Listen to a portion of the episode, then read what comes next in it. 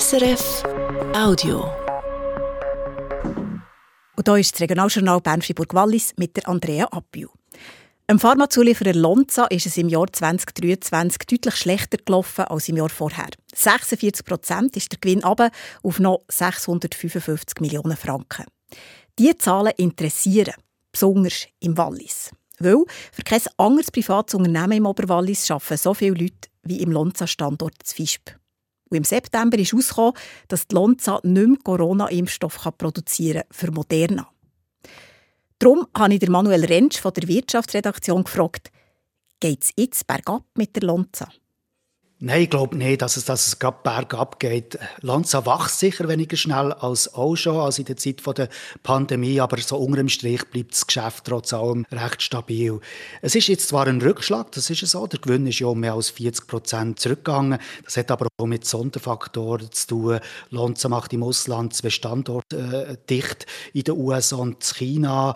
Das führt zu zusätzlichen Kosten und vor allem auch Abschreibungen. Das heißt, der Wert vom Geschäft wird in der Buchhaltung reduziert reduziert. Also unter dem Strich ist das Resultat von Lonza aber nicht schlecht und vor allem sind die Prognosen für die nächsten paar Monate eigentlich recht gut und das ist positiv angekommen. An der Börse zum Beispiel, der Aktienkurs von Lonza ist am Vormittag um mehr als 10% aufgegangen und das zeigt eben schon, dass das Resultat besser war als eigentlich sogar erwartet und vor allem auch die Aussichten.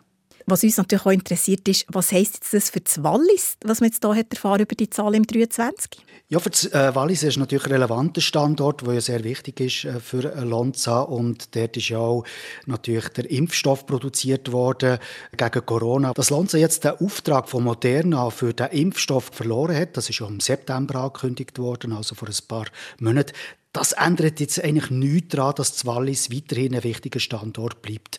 Das FISP ist ja viel investiert worden, nicht nur im Bereich von dem Impfstoff gegen Corona, sondern auch für andere Anwendungen. Lonza macht dort ja verschiedene Inhaltsstoffe, die man braucht für Medikamente.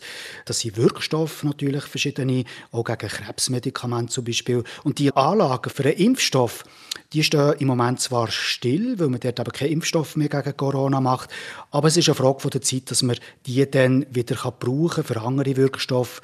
So eine Umstellung dauert in der Regel so eins bis zwei Jahre. Und so wie es aussieht, können auch die Angestellten, die im Wallis arbeiten, an diesen Standort weiterarbeiten, aber einfach für andere Anwendungen. Der Manuel Rentsch von der Wirtschaftsredaktion zu den Zahlen von Lonza und den Aussichten für den Standort Fischb. Menschen, die zu wenig Geld haben zum Leben, sollen vom Kanton Freiburg einfacher Hilfe bekommen.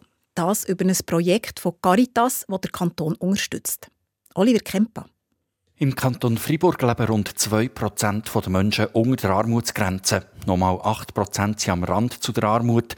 Das heisst, 25.000 Menschen sind laut dem letzten Armutsbericht im Kanton Freiburg von Armut betroffen und die Zahl steigt.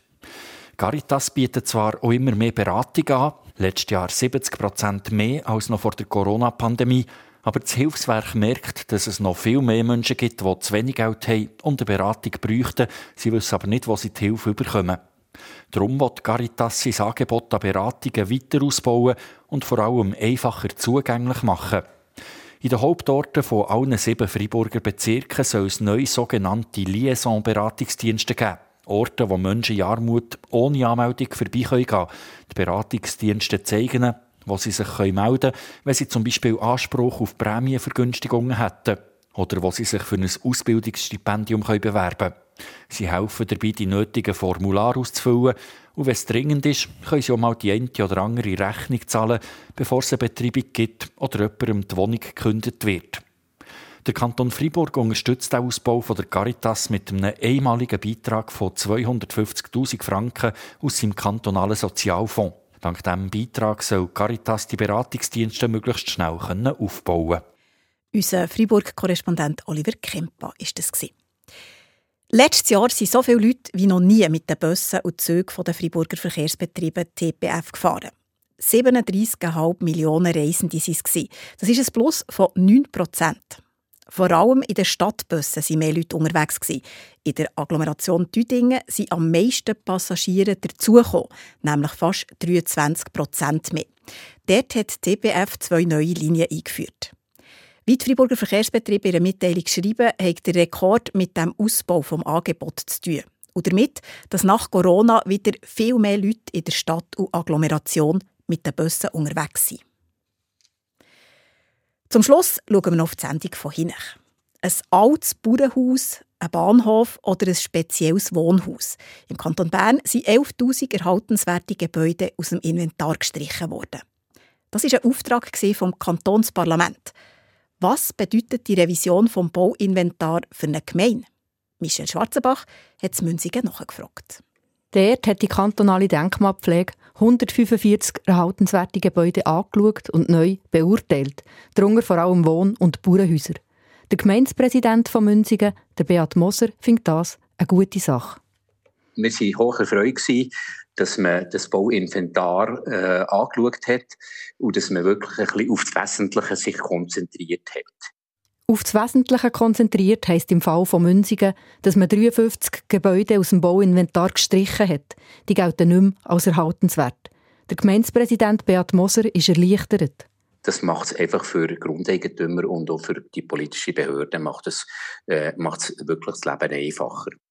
Ein Um- oder Neubau planen sind jetzt viel weniger kompliziert. Gerade wenn man, wie Münzigen, kein zusätzliches Bauland mehr hat und darum vor allem in die Höhe baut. Die Gemeinde kann viel Zeit sparen, weil es weniger Bewegungen braucht. Aber es sind nicht nur Gebäude gestrichen worden aus dem neuen Bauinventar, es sind auch neue dazugekommen.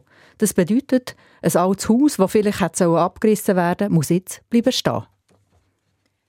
Was das für die Gemeinde Münzigen bedeutet, das gehört ihr heute Abend im Regionaljournal. Dann schauen wir dann auch auf Biel, wo der ehemalige Schlachthof neu denkmalgeschützt ist. Seit drei Jahren ist er ein Kulturzentrum. Wir reden mit den Betreiberinnen und Betreibern, was für sie ändert. Das alles um halb sechs hier auf SRF 1. Das war ein Podcast von SRF.